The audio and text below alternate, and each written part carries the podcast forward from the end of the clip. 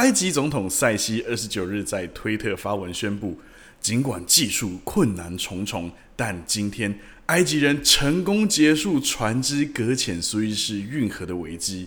埃及人恢复航道畅通之后，全世界货物都能顺利通过这条重要的海上航线。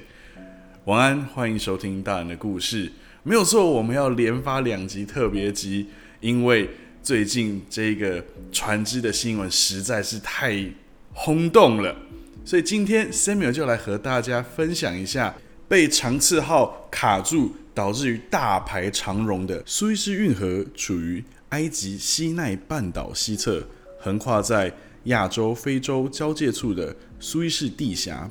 头尾则在地中海侧的塞德港和红海苏伊士湾侧的苏伊士两座城市之间，全长约一百六十三公里，是全球少数具备大型商船通行能力的无船闸运河。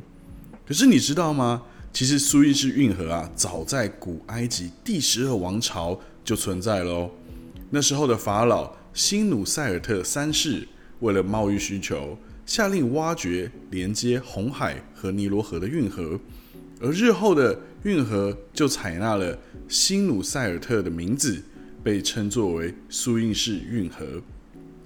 古埃及的这条运河，一直到了公元前十三世纪的拉美西斯二世后才荒废。所以从公元前十八世纪。直至公元前十三世纪，这条运河存在，而且被使用了将近五百年左右的时间。中间也有许多法老着手于挖掘新建的工作。最后啊，这条古运河是在波斯王大流士征服埃及后完成的。而大流士也在尼罗河岸立了许多石碑来纪念自己的功绩。石碑上是这样写的：“大流士王曰。”吾乃波斯人，吾起于波斯而征于埃及。吾命开此河，发于尼罗奔流埃及，止于瀚海平临波斯。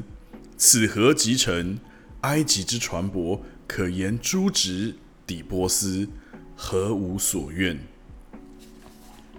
苏伊士运河在之后的一千年中，持续的经历改建、拆毁、重建。直到公元八世纪，被阿拉伯帝国阿拔斯王朝的哈里发曼苏尔废弃。直到十八世纪末，拿破仑在占领埃及的时候，又计划要新建这条运河来连接地中海与红海。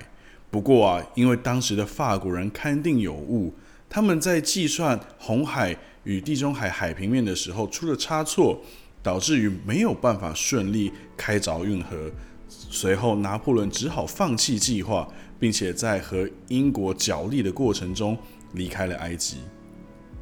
在拿破仑失败后呢，法兰西第二殖民帝国因为美洲的殖民地被英国所夺，所以重点往东方来发展。这就表示打通苏伊士运河啊，对法国来讲非常的重要。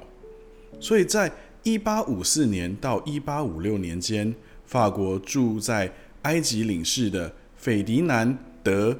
雷塞布子爵获得了鄂图曼帝国埃及总督的特许，他成立了一间公司，并且按照奥地利的工程师，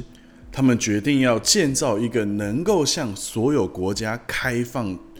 的海运运河，而公司就通过了租赁相关土地，并且就开始了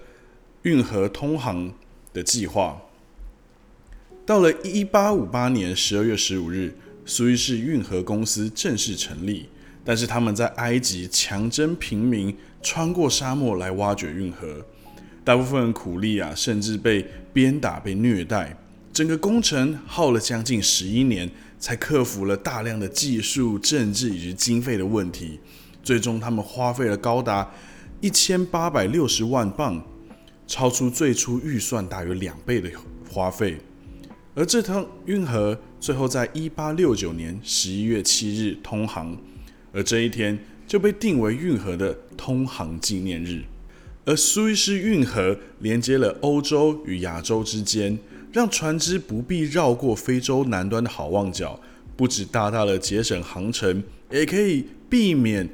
途中在海上遇到海盗的风险，所以这条运河成为了欧亚非三处交易非常重要的航道。也因为这条运河非常的重要，在历史上发生了许多运河争夺的事件，其中比较著名的莫过于在第二次世界大战期间，纳粹德国的著名将军隆美尔企图去拆毁苏伊士运河，当时啊，他就不断的派遣飞机在日夜进行轰炸，而那时候英国有个非常特别的将领，他原本是一位魔术师。他利用探照灯以及鳍片反射器，在夜间造成光幕来干扰德军飞行员进行轰炸，所以这使得隆美尔没有办法成功去破坏运河的通行。或许隆美尔没有想到，原来一艘非常大的船就可以卡住这条运河。那再来呢？是在一九六七年所谓的六日战争，也就是第三次的以阿战争，这条。运河被关闭了长达八年的时间，而当时啊，有十五艘船被在这个运河中停留了八年，而被人称作为黄色舰队。而这十五艘船会被称作为黄色舰队，是因为在六日战争期间，他们被卡在这个运河上面动弹不得，而不断的被吹袭而来的黄沙所覆盖，所以啊，被人称作为黄色舰队。所以看来。长荣海运的长次号并不是第一艘卡在苏伊士运河上面的船哈，而直到一九七四年，有一支联合国的维和部队入驻西奈半岛，到了一九七五年六月五号，这条运河才再次开通。这就是苏伊士运河的一些历史故事。那么，经过六天的时间，长荣货运轮长次号终于再度浮起，返回水面。只是啊，苏伊士运河并没有完全的开放。那么，真的希望这一起大排长荣的事件，以及苏伊士运河的相关后续处理，可以赶快的落幕，好让世界的航运能够再次的顺利运行。不然，可能我们网络订购的东西，可能要等到好几个月才能到手呢。这是今天的分享，希望你喜欢。晚安。